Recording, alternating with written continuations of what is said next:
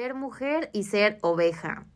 Elegimos este tema como nuestro primer episodio porque, bueno, somos dos mujeres las que estamos liderando y creemos que es un tema que, que tiene mucho para dar. Va a ser el 8 de marzo muy pronto, entonces consideramos que era algo como cool. Eh, yo tengo una pregunta para ti. Eh, las mujeres, o por lo menos en mi familia, lo normal era, o me decían muchísimo mis papás, que una mujer se tenía que dar a desear. O sea, que un hombre te quería más si no le dabas todo como luego, luego. ¿Qué opinas de eso? No, está cabrón, ya valí. Porque en tu familia, ¿cómo era? No, no, no, digo, pues. O también. Sí, sí, obvio. No, no como tal que me dijeran, este, tal cual, ¿no? De no puedes ser todo a desear. Pero sí la típica como cuidarnos mucho, ¿no? Cuando teníamos novios y de que no se pueden pasar a la casa o ahí estábamos en la banqueta cagándonos de frío, este, porque no, no manches, ¿qué puede pasar adentro? O sea, y, y qué puede, no, o sea, qué puede pasar adentro que no va a pasar en otro y tú te lo, le, abrías la ventana para que se saltan. Pero, por ejemplo, tú no tienes hermanos hombres, yo tengo un hermano hombre y yo noto la diferencia. A, a mi hermana y a mí jamás nos dejaron que un novio se fuera de viaje con nosotros.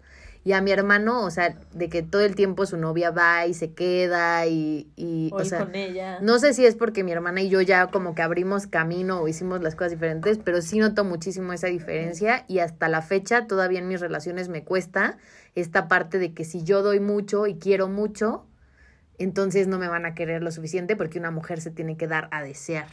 ¿Sí me explico? Sí, sí, sí. Como mantener esa distancia o ese... Sí, te quedas con esa idea, ¿no? Como de... Todavía, o sea, me cuesta muchísimo y lo veo en películas, en, en, el día a día, lo escucho en conversaciones.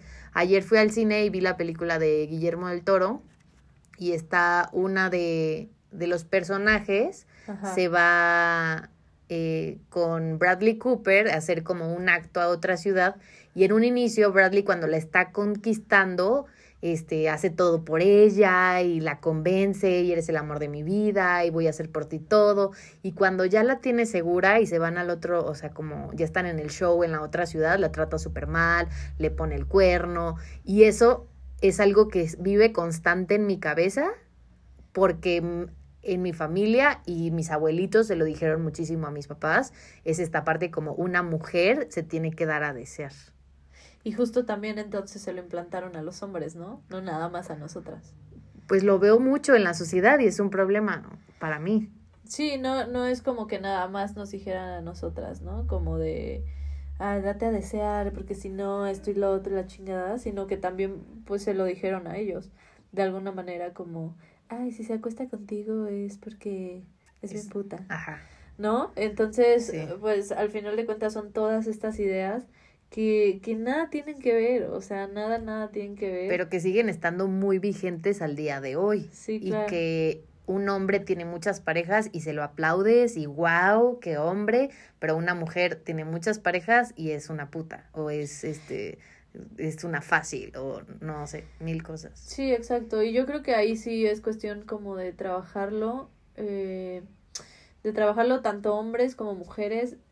O sea, yo he tenido relaciones muy largas que, o sea, tuvimos sexo el primer día, ¿no? En la primera cita, así de, "Ey, después de las chelas, o sea, no. Y, y eso, bueno, a mí me pasó, eso no ha cambiado. ¿No sentías no ha- culpa? Mm, fíjate que no, o sea, no que sintiera culpa, pero sí a lo mejor de alguna manera ese miedillo de como qué va a pensar, ¿no? Fíjate que yo tuve una pareja que me, me reclamaba eso. Tuvimos relación en nuestra primera cita y, y después él me celaba mucho y me decía que no podía confiar en mí porque había pasado eso, siendo que había sido algo de los dos. No y, ajá, exacto, y como Ajá. por qué culparte. Y porque yo sí soy ti. no, o, o sea, no sé, pero, pero eso es lo que digo, sigue pasando muchísimo y entonces tú cuando intentas salirte de este, o sea, cuando eres la oveja negra y dices, no, pues a mí me vale, soy mujer, quiero experimentar mi sexualidad, pero está esta otra parte, esta vocecita en tu cabeza que te está diciendo eres una puta. ¿No? Justo todas esas ideas eh, eh, como bien tontas eh, desde siempre, ¿no? Porque en realidad nada, nada tendría que ver. O sea, absolutamente nada tendría que ver. Sobre todo, yo creo que es esta parte de, mm, de seguirnos culpando y sintiéndonos culpables de absolutamente todo. Claro.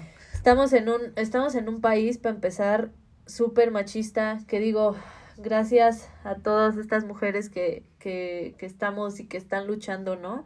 Para hacer un cambio. Sí, porque si ahorita es difícil, hace unos años era lo peor. O sea, yo tengo un hijo y una hija y quiero y espero poder educarlos de cierta forma que, que ellos sientan esa libertad de explorar su sexualidad y que y que no haya problemas. Culpables, ¿no? Sí. O sea, que tu hija no se sienta culpable si la primera vez que, que en su primera cita en algún momento tiene sexo, ¿no? o que mi hijo no sienta que es un campeón porque estuvo con Exacto, exacto, exacto, exacto. Porque el machismo, como ya lo han platicado, pues es como algo que luego las mamás imponen mucho. Pero bueno, en esta comparativa justo de que tengo un hijo y una hija, algo que se me hace muy, muy curioso es que yo nunca les he impuesto qué tiene que hacer cada uno y ellos de forma natural, Inés, mi hija, ella adora los vestidos,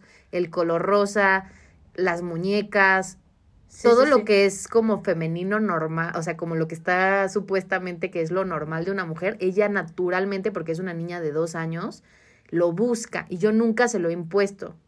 Claro. Y mi hijo es pelotas, este, acción, este, superhéroes, el color negro, el azul, sin que yo se los haya impuesto. Entonces no sé si a lo mejor...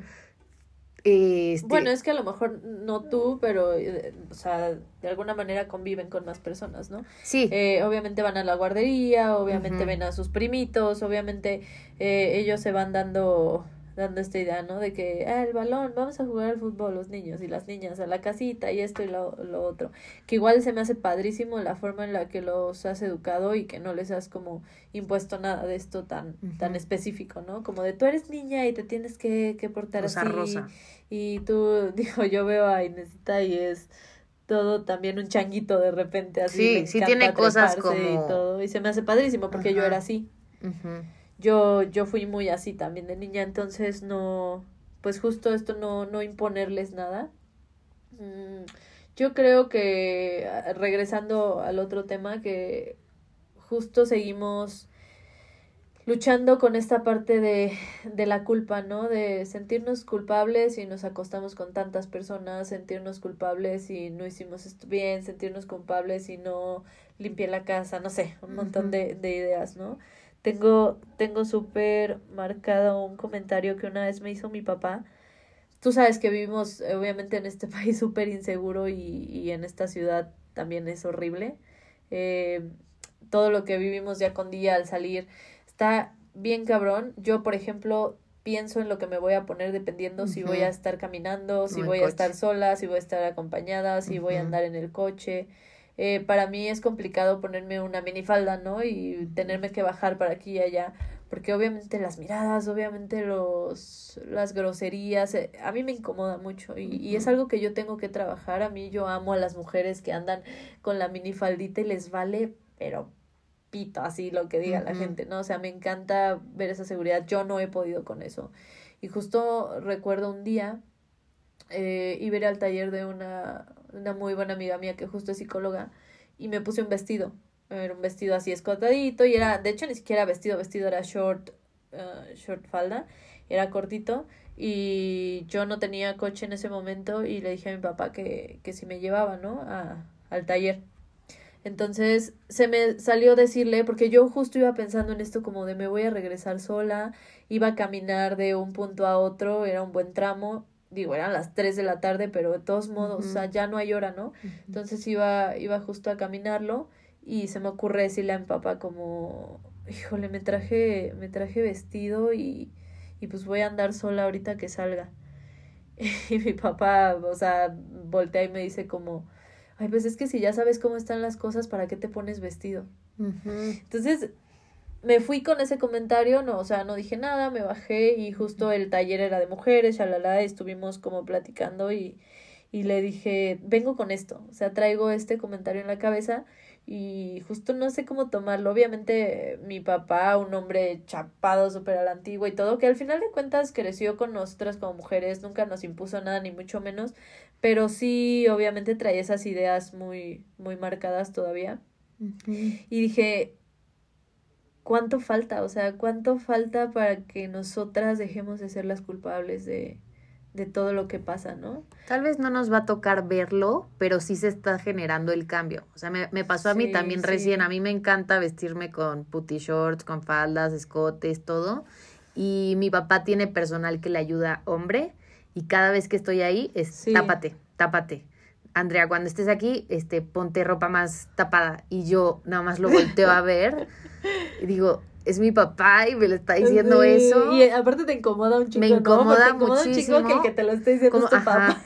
Ajá, o sea, una parte de mí es como, no, que te valga, y la otra es como de, ya me siento incómoda, ya me quiero tapar, ¿no? Y... Y justo en qué momento pasamos esa parte, ¿no? Como de que ya no nos importe, como de, ay, ¿sabes qué? Me lo subo más. Estamos en eso, o sea... O sea, ¿por qué nosotras tenemos que bajarnos la falda y porque ellos no se pueden controlar, ¿no? O sea, porque no Estoy de acuerdo que llega un punto en el que enseñar demasiado se vuelve vulgar, pero cuando tú estás en un equilibrio y aún así todavía te están diciendo, es como, como que yo creo que lo tienes que ignorar, porque al final del día es esto que estamos platicando, de eres la oveja negra y estás haciendo las cosas diferentes y la gente te va a decir, y entonces tú tienes que tener los huevos para decir, pues a mí me vale madre y yo quiero seguir usando este escote. Claro que te arriesgas a que, que sucedan cosas horribles que ni siquiera deberían de suceder, traigas ropa o no, o sea, yo creo que la ropa no influye en el que alguien te haga algo, pero sí puedo entender el que su imaginación masculina a lo mejor este sea más evidente cuando ven más boobie, más pierna, ¿no?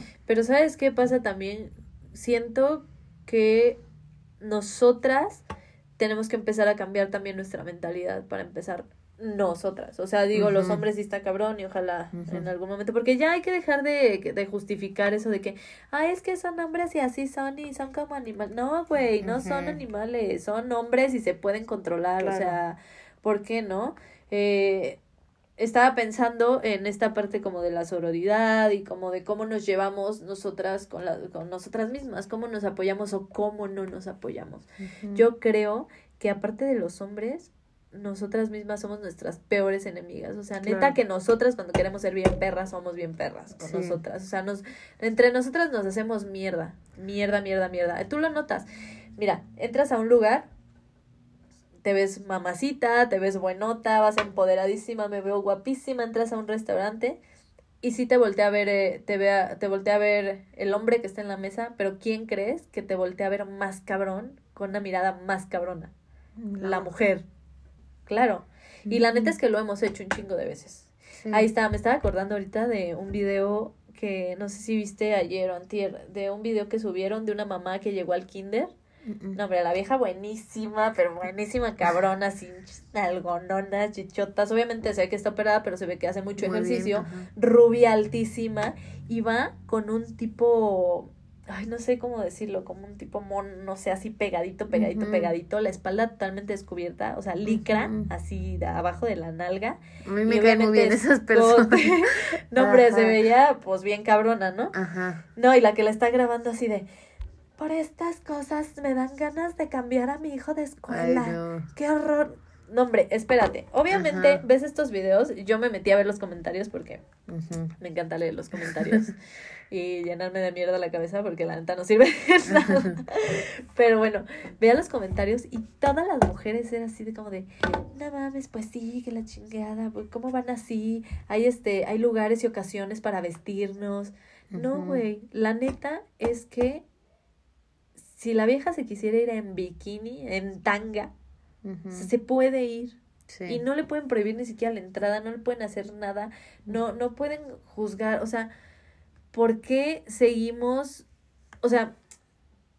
Además que traemos ideas preconcebidas como bien raras. O sea, por ejemplo, tú puedes andar perfectamente en bikini en la playa, pero si andas en bikini en una ciudad, ya no está correcto. O sea, es lo mismo. Es como me puedes ver en bikini en la playa, pero no me puedes ver en calzones. Ajá, exacto, exacto. O sea, como cosas así que yo creo que son ideas que estamos cambiando, que tienen que ver con el clima, pero, pero a la vez no, porque, o sea, uno no se viste como por el o sea, te puedes encontrar mujeres en Rusia en la nieve en bikini y, y qué padre. O sea, y, y, yo así, ¿no? Con la cobija del tigre de la feria, no mames.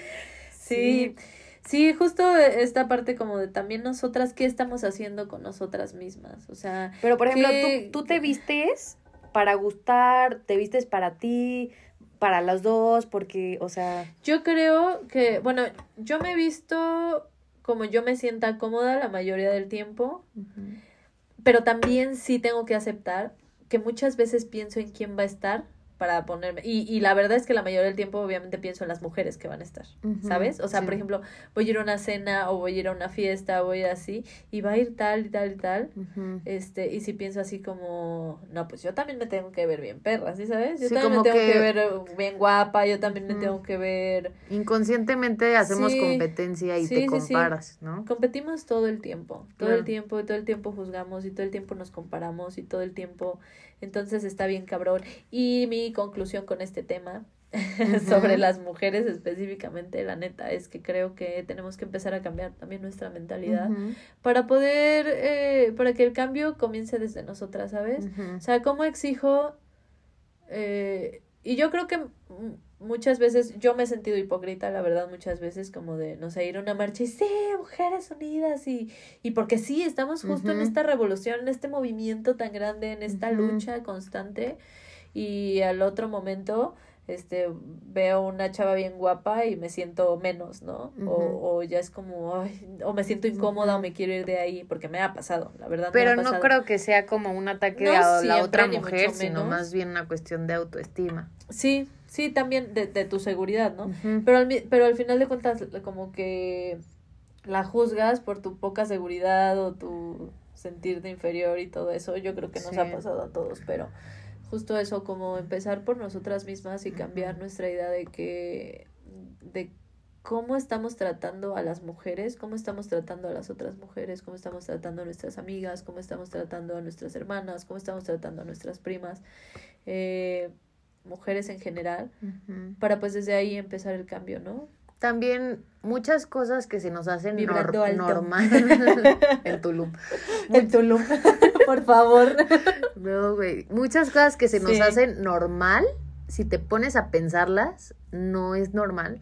Por ejemplo, solo las mujeres deben de usar falda pero hay países como Irlanda en el que es normal que un hombre use falda, pero si un mexicano se la pone, entonces es gay. ¿No? Ajá. Y algo que deberían ellos también de sentirse libres de, güey, hoy quiero traer los huevos al aire, ¿no? Así como, como muchas cosas que todavía no están normalizadas, que también son válidas, creo yo. O sea, de hecho, los primeros en usar tacones no fueron las mujeres, fueron hombres, porque se querían sentir más altos. Ay, güey, si hubieran quedado con los tacones, ellos me cagan los pinches tacones, O sea, ¿en qué momento? Digo, se me hacen hermosos, pero no puedo, me duelen horrible los pies, se me hacen incómodos y justo eso, o sea, como... Tener que ser más alta, tener que ser más... Pero bueno, a mí sí, de repente disfruto usar tacones, pero gracias a Dios ya la moda ya está más como puedes andar en tenis y todavía verte cool. O sea, creo que también hay un cambio ya muchísimo en, en cuanto a vestimenta, de que ahorita andar en pants puede ser el hombre más millonario del universo. O sea, la vestimenta ya no está tan como, como que también las mujeres desde Chanel ya podemos usar pantalones, ya una mujer puede traer el pelo corto y eso no la hace como lesbiana o... Mm, este, un hombre se puede maquillar y, y, también eso se me hace muy padre, o sea, como que todos podamos experimentar, porque al final del día es eso, o sea, un niño lo hace y te da risa y como adultos nos lo tomamos como bien en serio, ¿no? Es así como de que, güey, este, hoy se rapó, ya, este, le gustan los Sí, yo quiero llegar a ese punto en el que me, neta, o sea, me me importa un carajo, ¿no? Lo que piensa la gente de mí.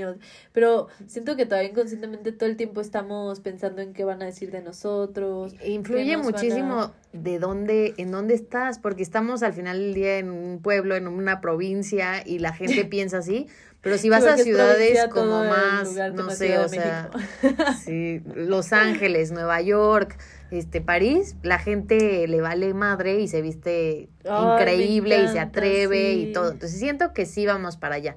Pero regresando como al ser mujer, esta parte de, de la vestimenta, pues ya más o menos la, la platicamos. Está esta otra del maquillaje, el cocinar, el diseñar, que son como labores típicas de mujer, pero que también las he visto en los hombres y que lo hacen a veces muchísimo mejor que las mujeres. O sea, este, los mejores chefs son hombres, los mejores diseñadores son hombres y son profesiones que estaban como destinadas hacia las mujeres y al revés igual. O sea, hay mujeres levantando pesas así muchísimo más que los hombres o haciendo como labores que, que eran masculinas. Entonces siento que también ahí está un cambio en la forma de trabajar, aunque yo no sé tú qué opinas, pero todavía aquí está muy cabrón, el, el hombre tiene que mantener a la mujer. Sí, sí, todavía está muy marcado y, y justo deberíamos, bueno, yo lo, yo lo practico mucho con, con Luis, obviamente nos, dividido, nos dividimos muy cañón todo ya, ¿no? O sea, no es como que, ay, tú la renta y yo me compro mis cosas y yo, no. O sea, porque pues yo también estoy chambeando todo el día, tú también estás chambeando todo el día, la neta, los dos estamos cansados. ¿Qué pedo? El depa está bien sucio, tú lavas los trastes y yo barro y trapeo, tú lavas un baño y yo el otro. Y a la hora de la renta, pues mitad y mitad, ¿no? Entonces, justo hay que, hay que ir cambiando también esta parte, porque bueno, hay que ser independientes económicamente. Creo que es muy, muy importante ser independientes económicamente, porque qué pasa, ¿no? El día que, el día que ya no esté esa persona o el día que pase cualquier cosa y ya no estés con esa persona y te quedaste ahí, ¿no? Una parte de mí quiere ser independiente y quiere ganar dinero y la otra parte de mí quiere, ser mantenida y solamente dedicarse a ir al yoga y a desayunar con sus amigas. Sí, güey, yo estaba viendo la serie de Georgina Rodríguez, güey, la esposa de Cristiano Ronaldo y yo así, güey, con galletas marías, no mames, o sea, qué pedo. Ay, pues pinche vieja hay otra cosa que es muy evidente, porque estamos hablando de el ser mujer. Entonces, lo que nos hace diferentes de los hombres es el que nosotras podemos tener hijos y ellos no. Y yo que soy mamá, aunque hay igualdad y ya se platica más con la pareja y le dice, ¿sabes qué? Tú también vas a cambiar pañales, esto y lo otro. La chinga, el 90% es de la mujer, porque ella lo o sea, le tiene que dar de comer porque ella vive todo el proceso del el embarazo. Entonces sí hay una carga muchísimo más grande en la mujer a la hora de tener hijos. Eso sí, es como, como que aunque estemos buscando igualdad, tenemos que entender que no somos iguales. O sea, nuestro cuerpo de por sí funciona diferente. Sí, para empezar que tú lo vas a traer nueve meses, ¿no? Y no hay manera de que él lo traiga cuatro y medio y tú cuatro y medio. No, no hay forma. O sea, naturalmente así sucede. Y tengo amigas que me han dicho, oye, me da como, dice, me siento como egoísta el no querer tener hijos. Yo le decía, es que es muy válido porque al final del día es, es algo que te cambia por siempre y que aunque él diga, sí, yo te ayudo, a la hora de la chinga, pues eres tú. Entonces, no sé, ahí tú cómo ves esa parte de tener hijos y esta otra parte de una mujer. A mí me da mucho miedo este tener hijos, me da mucho miedo. Te juro que perfectamente ahorita podría decir, sí, vamos a tener un hijo. Yo sé que a Luis le encantan los niños. De hecho, en este momento está jugando con tus hijos desde dos horas. Muy pobre. Pero a mí me da, me da miedo. Fíjate que me acuerdo, hablando otra vez de alguna frase que me dijo mi papá, ¿no? Alguna vez yo le dije, es que, ¿sabes qué, pa? Yo, yo no quiero tener hijos. Y me dijo algo así como, y entonces, este, ¿de qué va a valer tu vida? Este, tú como mujer, pues tienes que vienes a este mundo a procrear y he dicho, verga, vine a eso. sí, es tu único propósito, ajá. Sí, no, es pues bien cabrón, ¿no? Obviamente yo en ese momento pensé como, no manches, no, no se lo dije, pero pues simplemente dije, sabes que es, es una decisión de cada quien. Claro. Yo respeto muchísimo y la neta admiro un buen a las mujeres que de verdad dicen, no quiero tener hijos. Claro. Y, y, lo, y lo hacen, ¿no? Mm, creo que también o sea, yo creo que el tener hijos no es la única manera de ser feliz, como te lo dicen, ¿no? O sea, no- y aparte, no es la única manera en que seas una mujer. O sea, si no quieres tener hijos, pues no tienes hijos y ya. Hablando Yo- de hijos, entró mi hija. A ver si ¿Me no nos saluda? comenta. Eh, estaba viendo la serie de Sex and the City, pero ahora que ya están grandes, la verdad es que es una serie súper, súper increíble, icónica, y a esto que estamos Sí. hablando de ser mujeres, la verdad, wow. Sí. Y hay una conversación de Miranda con la maestra de la universidad en la que la maestra estaba intentando ser mamá y le decía así como, a ver, convénceme de que de que está bien ser mamá y le decía, yo creo que ya todo el mundo te convenció, así Ajá. como un día es increíble, al otro día es horrible, ¿no? Ajá. Entonces, sí, como dices, esto es una decisión muy, muy personal. Ya hablaremos en otro episodio más como de la oveja mamá o yo no sé, pero siento que sí es algo que, que es como muy evidente de la mujer que, que se siente obligada a este, ser mamá. O esta presión no, no nos social de, que de que no eres, no estás completa si no, si no eres mamá. No. Si tú que estás escuchando esto no quieres tener hijos, no los tengas. No los tengas No porque los son muy caros, pero si los tienes, hazlo bien, porque sí. Sí. Eh, las, las groserías también, o sea, así como, como a lo mejor está mal usar una falda muy corta, también he escuchado muchísimo esta parte de mis papás de que una mujer no debe decir groserías Ajá. o que se escucha mal una mujer que dice groserías. Sí. Sí, yo decía una grosería y mi papá así de, qué vulgar eres, eres una corriente. yo como, pues entre más corriente, más ambiente. No, digo, ay, o sea, no soy la más grosera del mundo que diga una grosería cada tres palabras, pero pues sí digo groserías y no, o sea, no me, no me afecta nada y también se me hace una mamada. Sí, que, que sigan como, como decías, ¿no? De, no puedes decir groserías porque eres mujer. Una niña no debe decir groserías porque se ve fea. sí, Te ves más fea tú, o sea, diciendo eso, ¿sabes? sí, sí, sí. Entonces, es un rollo, pero también está bien chido ser mujer. Sí. Está bien, bien chido. Es el mejor género, no hay más. A mí sí me encanta, a mí sí me encanta ser mujer. Qué bueno, porque eso soy. Este, hay ciertas partes de, de cómo debe de ser el cuerpo de una mujer, que es como boobies grandes, cintura pequeña Ay, y nalgas. sí, ya. Pero es- entiendo de dónde vienen porque al final es esta parte de puedo procrear, ¿no? O sea, una mujer que tiene un cuerpo en Una forma cadera, de, sí, ajá, unas quiero caderas grandes es porque... Entonces eso es atractivo Sí, y eso es, lo que estamos como primitivo eso, o sea. buscando, ajá. sí. Y ves a todas estas Kardashians. ¿Qué pasó? Hay un monstruo allá. Un Vicky. Con Vicky. Sí. Bueno, Inés acaba de decirnos que hay un monstruo. Y qué miedo, porque Chance sí está viendo algo.